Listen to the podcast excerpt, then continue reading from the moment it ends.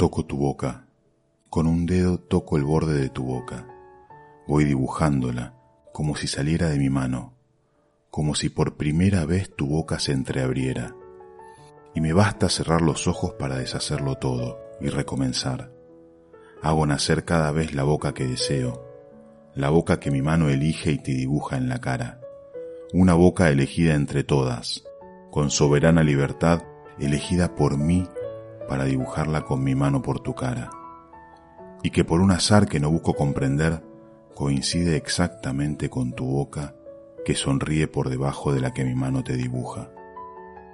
Me miras, de cerca me miras, cada vez más de cerca y entonces jugamos al cíclope.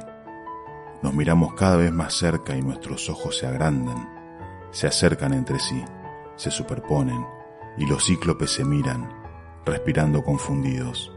Las bocas se encuentran y luchan tibiamente, mordiéndose con los labios, apoyando apenas la lengua en los dientes, jugando en sus recintos donde el aire pesado va y viene con un perfume viejo y un silencio.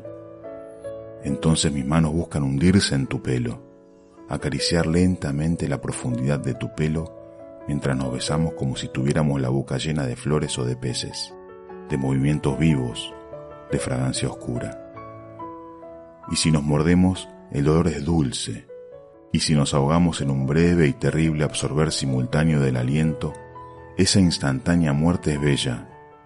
Hay una sola saliva y un solo sabor a fruta madura, y yo te siento temblar contra mí como una luna en el agua. Rayuela, capítulo 7, Julio Cortázar.